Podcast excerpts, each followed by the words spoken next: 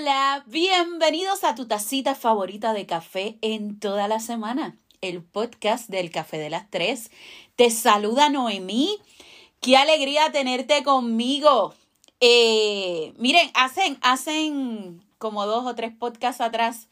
Eh, uno de los chicos me dice, eh, siempre dices ponte cómoda y nunca dices ponte cómodo. Digo, me lo digo vacilando.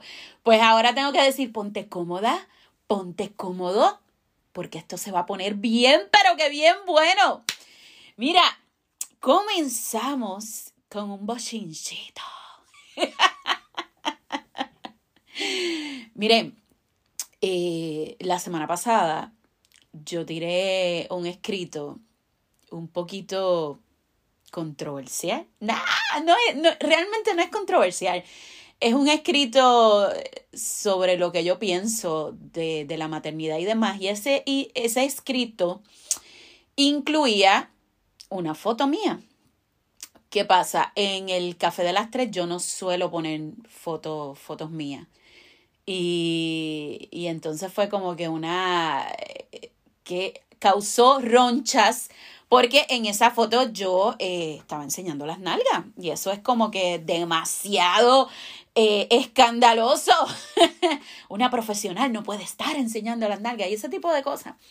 Eh, y fue, fue chocante para gente de la familia, fue chocante para, para compañeros de trabajo y demás. Eh, pero también causó un revuelo, específicamente entre las mujeres. Hubo muchos comentarios positivos y yo agradezco eso. Pero entre los comentarios quiero, quiero aprovechar este espacio para aclarar dos cositas antes de empezar con el tema que nos toca hoy, que está bien bueno, por cierto. La primera, eh, muchas mujeres me, me dijeron que, ¿por qué utilizas la palabra gorda en el escrito para describirte? Yo, eh, porque será porque estoy gorda. Yo sé que, que últimamente eh, se está utilizando la palabra curvy, la, para, la palabra, ¿cuál más? Este, grande, extra large, eh, otras palabras para de, para de alguna manera no utilizar el término gorda. Eh, hay mujeres que esa palabra les ofende, yo respeto eso. Yo respeto eso y si usted se siente ofendida, mira, yo respeto eso. Aquí no intentamos que usted se sienta como yo. Ahora, a mí no me preocupa ni me molesta la palabra gorda, al contrario, yo creo que, o sea, yo estoy gorda, que estamos en un proceso de pérdida de peso, sí, pero sigo estando gorda y no me molesta llamarme a mí misma gorda. No creo que sea un insulto. insulto. Eh, yo creo que, que, es la realidad. Pero claro, eh, esa soy yo. Si usted eh, se siente más cómoda diciendo que usted es una mujer curvy y demás, pues no hay ningún problema. Mire, eh, es igual que con el asunto de, de, de, negro.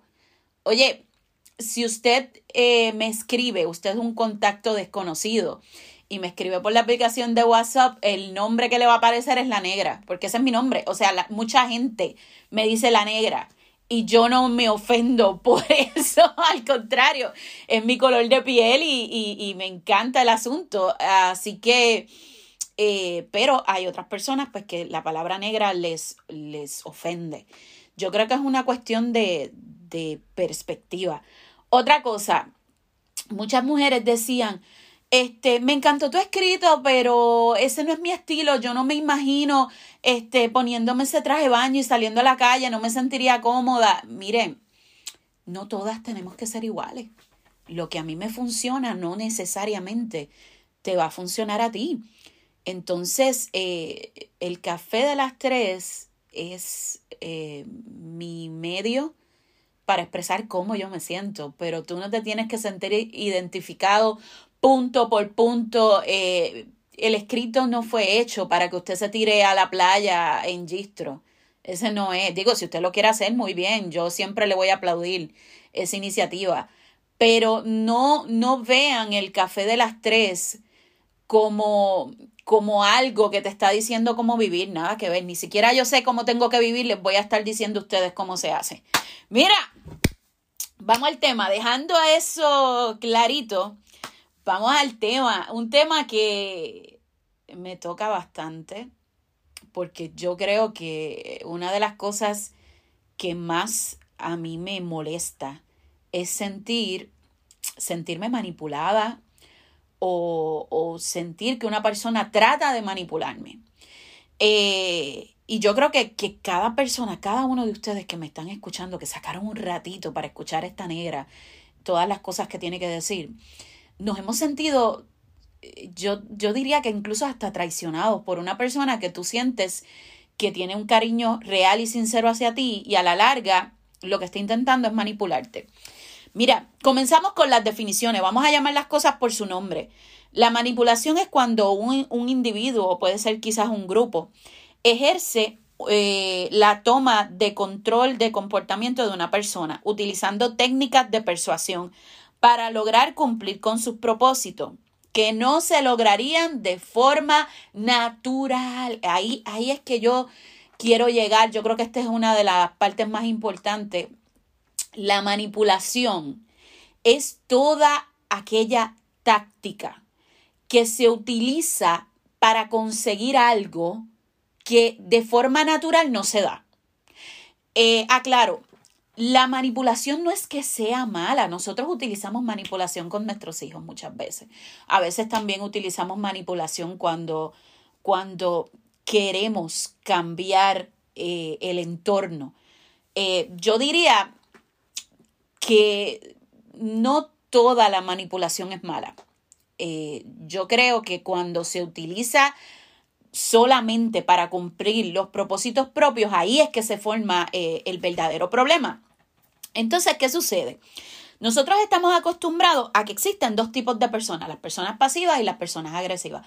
Las pasivas es que se dejan ir por la corriente y las agresivas eh, son estas que siempre están como que eh, peleando y, quieren que, que, que, los otros este, entiendan sus molestias y demás. ¿Qué pasa? Cuando la manipulación se desprende de una, de una persona agresiva, es fácil de identificar. Porque usualmente las personas agresivas utilizan como que como que su autoridad para decirte, no, es que las cosas se tienen que ser así, porque tú no, y empiezan a sacar en cara cosas que hicieron por ti, tú te das cuenta que está utilizando la manipulación y tú dices, espérate, espérate, no, no, con esa actitud tú no me vas a venir a, manipular. Eh, aquí hago una pausa. Yo lo he dicho en otros podcasts, yo tengo... Eh, serios problemas con la autoridad, yo lo, lo reconozco, o sea, eh, y claro, eso tiene que ver con unos asuntos de la infancia, ¿verdad? Que, que yo ya los reconozco. y estas cosas de que me digan, tienes que hacer esto porque yo digo punto y se acabó, eso a mí, o sea, eh, yo no puedo bregar. Entonces, la manipulación agresiva conmigo no funciona. Pero ya del saque, si yo veo que tú quieres obtener algo de mí, utilizando esa actitud, yo hago como que, ¡ay! Siéntate que para te cansas. O sea, no lo voy a hacer, no lo voy a hacer. Sin embargo, yo reconozco que yo soy una persona que a la buena me arrastran. Y eso es un problema fuertísimo. Porque lo que tú no consigues de mí con agresividad, tú me montas un, un yoripari y, y me apelas al sentimiento y ahí vengo yo y bajo las defensas. Sí, lo reconozco y, y yo les diría que mucha de la manipulación que yo he aguantado en mi vida es porque la introducen por ese lado, por el yoripari, por la... Más adelante vamos a, a, a discutir los tipos de manipulación, pero pero sí es importante que en este momento tú que me estás escuchando, que puedes decir, no, yo no dejo que nadie me manipule. No, no, no, no, no, no, no, nadie. Luego de que escuches el podcast, me cuentas, cariño, me cuentas. Miren, ¿qué sucede? Cuando la manipulación viene de una persona agresiva, como les dije antes, es fácil de identificar, pero existe el tipo de manipulación pasiva-agresiva. Y usted dirá, ¿qué es eso? Pasivo-agresivo, eso es como que se contradice. Pues mira, la manipulación pasivo-agresiva se desprende de alguien que disimula, o sea, disimula el malestar, parece pasivo, pero utiliza otras tácticas para cumplir sus objetivos. O sea, tú nunca verás a esta persona alterada, peleando, ni exigiendo nada, pero siempre consiguen que otros hagan cosas que no quieren hacer. Peligro. Y aquí tengo una alarma. Peligro, peligro, peligro. La mayoría de las veces tú ni siquiera notas que estás siendo manipulado por esa persona. Y yo sé que suena contradictorio, pero mira, mira, mira. Yo te voy a traer aquí las herramientas de manipulación que utilizan las personas pasivo-agresivas. Ojo, todos alguna vez pudimos haber caído en, esta conducta pasivo-agresiva. ¿Por qué grabo eh, episodios como estos? Porque eh, este podcast va enfocado en entendernos un poquito más. Y es mi búsqueda de, querer saber por qué mi cabeza funciona como funciona. Y yo lo comparto con ustedes porque quizás Muchos de ustedes están siendo manipulados o son manipuladores y no saben que lo que están haciendo es un tipo de manipulación pasivo-agresiva. Entonces, comienzo discutiendo las herramientas de la manipulación. La primera, la cortina de humo. ¿Qué es la cortina de humo? Es esa persona que parece que está de acuerdo contigo, pero en la marcha, mientras van pasando los días, va cambiando la, la cosa, va virando la tortilla. Abiertamente no te dice jamás que no le gusta la idea, pero utiliza estrategias para lograr que todo sea diferente. Por ejemplo, está este grupo de amigas, siempre salen a, no sé, al mismo restaurante a comer. Una de ellas dice, siempre vamos a ese mismo restaurante. La semana que viene vamos para San Juan esta amiga que le vamos a llamar fulanita, fulanita no le gusta San Juan, pero no lo dice abiertamente que a ella no le gusta San Juan. Eh, durante la semana, ay, disculpen, le metí como que un cantacito al, micrófono. Durante la semana, fulanita comienza eh, su forma pasivo-agresiva. Empieza este, a a poner eh, en el chat de las amigas, mira que mucho se está llenando San Juan, no que si la criminalidad en San Juan, no, que, que pues, y, empieza a poner cosas relacionados, relacionados de, de, San Juan. ¿Qué pasa?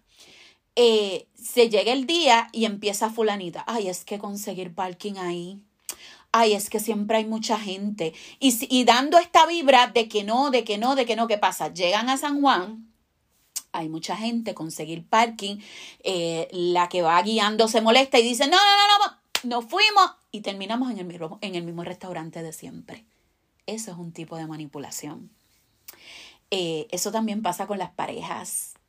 Eh, cuando él te dice, voy a ir a casa de fulano a ver el juego, voy a ir para acá tú no le quieres decir que no completamente, pero empieza, ay, yo que tenía una serie de Netflix marcadita para que lo viéramos, pero no te preocupes, no te preocupes, vete, vete, pásala bien. Esa cortina de humo que te hace creer que todo está bien, pero la realidad es que cuando llegue el día, él dice, ay, ¿sabes qué? Me voy a quedar aquí, me voy a quedar aquí, no voy a salir.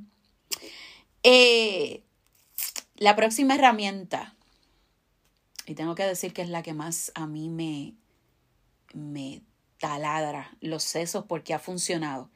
Yo tengo que aceptar que yo he sido víctima de la culpa tantas y tantas y tantas veces. O sea, tantas que yo, yo no les pudiera decir cuántas veces la gente ha utilizado la culpa conmigo y les ha funcionado. Ya últimamente he tenido como que este despertar de decir, no, oye, no más, no más. La maldita culpa, o sea, ellos no te dicen directamente lo que quieren, pero sí utilizan la culpa para hacerte cumplir con lo que ellos quieren que hagan.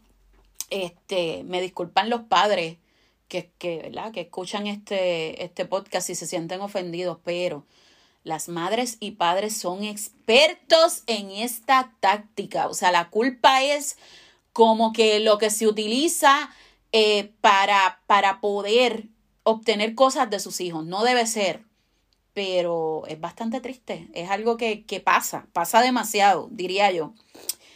Eh, ¿Cómo trabajan la culpa para manipularte? Te recuerdan problemas que no son tuyos, pero te sientes en la obligación de ayudarlo. Mire, hace... Voy a compartir esto. Mis panas no me han dado permiso de compartirlos, pero bueno, yo tengo dos amigos que adoro y se dedican a la crianza de perritos para, para la venta. Hace una semana, sí, una semana, sí, más o menos, eh, compartí con ellos y me estaban contando que las cosas que la gente hace para obtener perritos a bajo costo o incluso hasta regalados, y son perritos pues de raza y, y demás. Y entonces te cuentan que si fulana está en depresión, que si sutana estuvo a punto de suicidarse, estuvo y te hacen estas historias mega fantásticas para apelar a tus sentimientos y que tú te y tú accedas a ese tipo de cosas. Entonces, eh, utilizo este ejemplo porque pasa también con los amigos. Eh, siempre hay esta amiga que te dice, ay, este, yo quisiera ir a tal lugar y pues, y no tengo con quién salir, y tú estás cansada, simplemente no quieres ir. Y dices, ay, no, yo no quiero salir. Ay, es que yo, yo no sé lo que es salir, yo no siempre estoy cuidando a mis hijos, yo, y te hace este melodrama que tú te sientes hasta culpable de decirle que no. Y terminas diciendo, ok, vamos, ok. Otra, eh, cuando te invitan a un lugar y tú simplemente no quieres ir. ¿Por qué no? Porque no quieres ir, porque tú eres un ser humano que simplemente no quieres ir. Y te empiezan a decir, ay, pero es que toda la familia va a estar allí y vas a faltar tú. Y es que fulana fue bien buena con nosotros. Pasa con las bodas, cumpleaños de niños, cosas así. Entonces, eh, tú terminas sintiéndote mal por no asistir y disculpándote, diciendo, mira, disculpa, inventándote cosas que realmente no existen solamente para no quedar mal. Entonces, yo quiero que tú te autoevalúes en este momento y digas, diablo, si yo me tengo que inventar una excusa para que la otra persona no se sienta mal, ¿esto es manipulación o no? te dejo esa pregunta para ¿verdad? Que, que, que la analice. ¿Por qué simplemente no podemos decir, sabes que, mira, no, no quiero ir? ¿Y por qué la otra parte no puede respetar que tú digas, no quiero ir? E, eso quizás es lo más que me vuela a la cabeza. ¿Por qué no se puede respetar el no quiero ir, no quiero hacerlo? Entonces, eh, la culpa eh, nos ataca tanto porque sentimos que aunque otra, la, no tenemos la culpa de que la otra persona tenga, ¿verdad?, una vida desafortunada, pero nos sentimos quizás en la obligación de cumplir con esa persona porque pues su situación de vida es difícil. Y entonces es, es más complicado aún porque tú te, niegas a ti mismo, empiezas a hacer cosas que no quieres solamente por culpa. La próxima herramienta de manipulación, el uso del silencio y la indiferencia. Te pongo, te pongo una clásica. Una pareja. Tienen una discusión en el carro. De pronto, un silencio Y él empieza. ¿Qué te pasa? Nada. Silencio más incómodo todavía. ¿Qué te pasa? Nada. Miren, yo, hay, hay un refrán que dicen que las mujeres, cuando las mujeres dicen no me pasa nada, es que pasa todo. Eh, yo nunca he podido ser así. De verdad, yo tengo que aceptar. A mí si me molesta algo, yo lo digo, lo grito, lo peleo y tenemos la discusión y después a los cinco minutos ya arreglamos y se acabó todo. Esta cuestión de hacerme la más silenciosa porque quiero que él descubra que a mí me está molestando, yo no brego así. Pero reconozco que hay muchísimas, muchísimas mujeres que esa es su manera de funcionar. Este, y entiendan, y mujeres y hombres, que eso es un tipo de manipulación. Cuando tú con tus silencios y con tu indiferencia intentas que la otra persona haga lo que tú quieres. O sea, cuando alguien te dice, mira, voy a ir a tal lugar. Ah, ok. Me voy para el cuarto. ya y tú sabes que, que ese me voy para el cuarto tiene mucho más significado. Entonces, ¿por qué nos cuesta tanto decir lo que pensamos? Y entonces utilizamos esos silencios, esa indiferencia para hacer sentir al otro culpable. Es prácticamente utilizas el silencio para, para hacer sentir al otro culpable. Eh, quizás estas personas nunca tienen una pelea fuerte ni una discusión, pero con su silencio, pues lo dicen todo. Miren, otra, otra de las herramientas son los olvidos a conveniencia, que mucho se da eso en la oficina, en las amistades, eh, quizás tú mismo lo has hecho alguna vez. O sea, tú prefieres fingir que se te olvidó o que estás demasiado ocupado antes de, que, de cumplir con lo que tienes que hacer. Y, y eso a mí me vuela la cabeza porque muchas personas que tienen olvidos a conveniencia es porque no tienen la valentía de decirte, este, ¿sabes qué? No quiero hacer eso. No me gusta ese plan que hiciste. Eh, y pues, hace un tiempito yo en mi, en mi grupo focal, que es Instagram, by the way, hago un paréntesis, me han pedido mucho la página de Instagram del Café de las Tres. Eso está en proceso. Eso está en proceso es porque quiero dedicarle el tiempo que de verdad merece. Lo vamos a hacer eh, por el momento estoy usando, ¿verdad? Mi cuenta personal, pero sí lo vamos a hacer. Vamos a sacar la cuenta este, del café de las tres. ¿Cuándo? Pues no sé. Pero eh, esto de los olvidos a conveniencia. Gente, yo no sé si, si has tenido esta, esta amiga que la has invitado a algún lado. Y ella, volvemos a lo mismo, no te dice, no, no voy, pero entonces cerca del día, ay, se me olvidó. Igual le dices, mira, este, la, la, vamos a hacer una fiesta de pelucas, que ahora todos, esa de la fiesta de pelucas es lo más, ¿verdad? Lo, que, lo, lo más que está sonado. Y esta amiga, pues no, no le gusta utilizar pelucas, punto, porque pues no, ella no es así. Y, y ojo y cuidado, eso hay que respetarlo también. Eh, a veces nosotras queremos que los amigos hagan las cosas solamente porque a nosotros nos gustan. Hay que entender que usted puede tener un círculo de amigos que no tienen que ser necesariamente clones. Y aquí hago un alto porque está demasiado fuerte que nosotros eh, querramos, pasa mucho con las mujeres, que, que queremos que todas las que son nuestras amigas tengamos los mismos intereses en común, que todas seamos igual, que si vamos a hacer una fiesta y decimos que nos vamos a vestir de anaranjado, todas quieran el anaranjado, o sea, y entonces más que una amistad, se vuelve un ejército de clones. Eh, y yo creo que, que está bastante aburrido. Pero entonces en este caso, hay una fiesta de peluca, todo se discute en el chat y tenemos esta amiga que no le gustan las pelucas. No lo dice abiertamente, pero entonces llega a la fiesta y dice, ¡Ah! se me olvidó. Se me olvidó, ay, lo siento. Y finalmente, pues, como ella no trajo la peluca, pues los demás dicen, ay, bendito, para que ella no se sienta mal, todo el mundo se quitó la peluca y al final, ¿quién eh, salió bien? Pues la que tuvo el olvido a conveniencia. Ojo y cuidado con la gente así. Las cinco, y yo les diría que para mí es la más cruel, la más cruel herramienta de manipulación. Hacer dudar al otro del buen juicio. Y que mucho pasa esto en las parejas.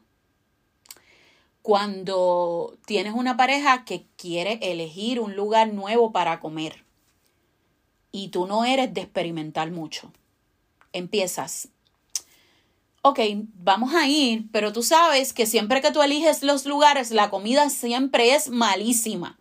Pero vamos a ir, tú quieres ir, no hay problema, pero sabes que la decisión es tuya. ¿Les suena familiar? Igual pasa con las vacaciones. Eh, tienes una pareja que dice, les pongo un ejemplo más cercano, ay, me quiero ir de vacaciones a, a, República Dominicana, me toca elegir a mí este año, porque el año pasado tú elegiste y fuimos a Disney. Y ella no le quiere decir, eh, no quiero ir a República Dominicana, al contrario, va diciendo, pues eh, yo no sé, porque es que pues ustedes saben que eso, eso es una república y pues es diferente y pues yo no sé cómo están los casos de COVID allá, pero la decisión es tuya.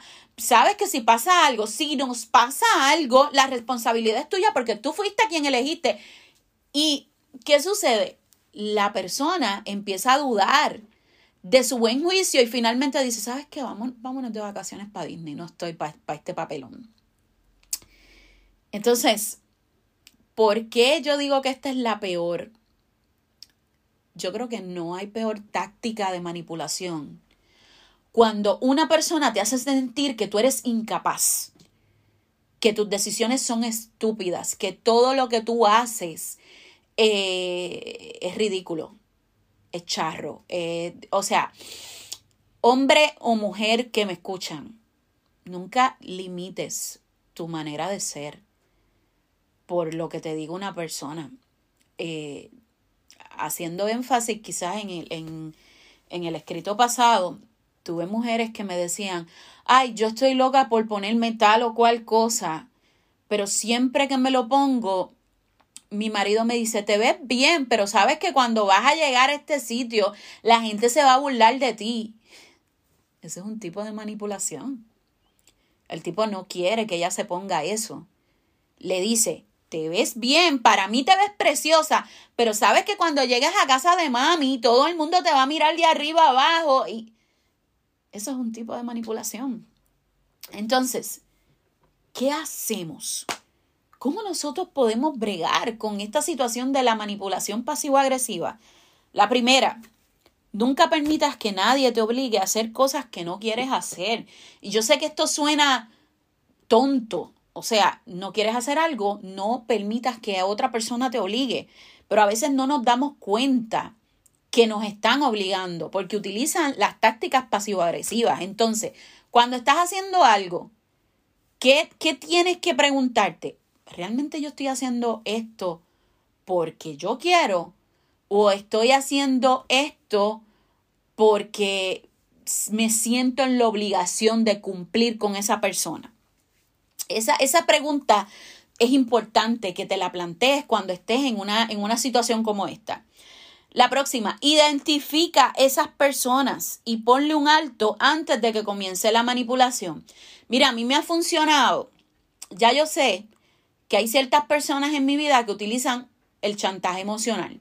Pues si ya yo lo sé, antes de que empiece el chantaje emocional, yo le doy un alto. Eh, ¿Vas a ir para tal lugar? No, no voy a ir y no está en proceso de negociación, no me, no me siento bien, no me siento cómoda en ese lugar, no voy. Punto y se acabó. Siempre se van a tirar la historia triste de, ay, bendito, yo quería que tú me acompañaras, papá, papá, papá. Pero ya, como yo conozco cuál es su táctica, freno y ya. Eh, la próxima, habla con la verdad. Qué difícil se nos hace a todos hablar con la verdad decir las cosas como las sentimos, decir, ¿sabes qué? Eh, incluso con los compañeros de trabajo. Cuando un compañero de trabajo te pide un favor repetidas y repetidas ocasiones, se nos hace bien difícil decirles que no ya, porque sentimos que vamos a quedar como los malos de la película. Háblalo.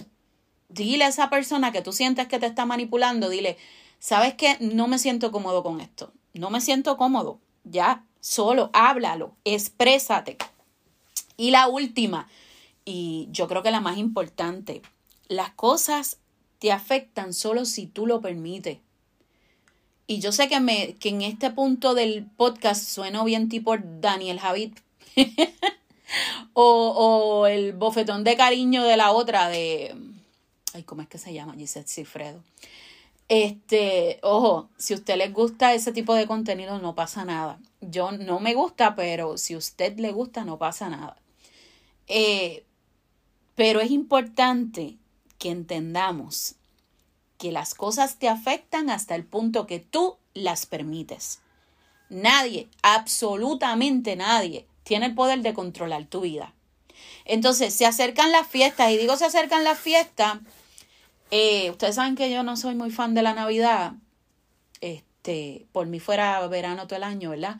Pero se acerca esta época del año donde recibimos invitaciones que no queremos aceptar. Vamos a tratar de ser un poco más honestos. Y si usted invita a una persona a un lugar, a una a su actividad y la persona por la razón que sea pues decide no ir, no utilice el chantaje emocional para para lograr su objetivo. Eh, yo creo que no hay cosa más linda que coordinar algo, una actividad y que todas las personas que estén ahí estén porque realmente quieren estar.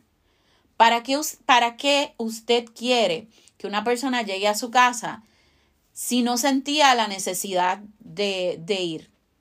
Eh, es buen momento para evaluar por qué necesitamos manipular a otro para obtener los objetivos.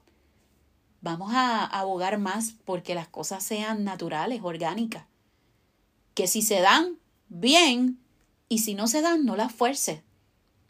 Hasta aquí llegó el café del día de hoy. Muchísimas gracias por escucharme.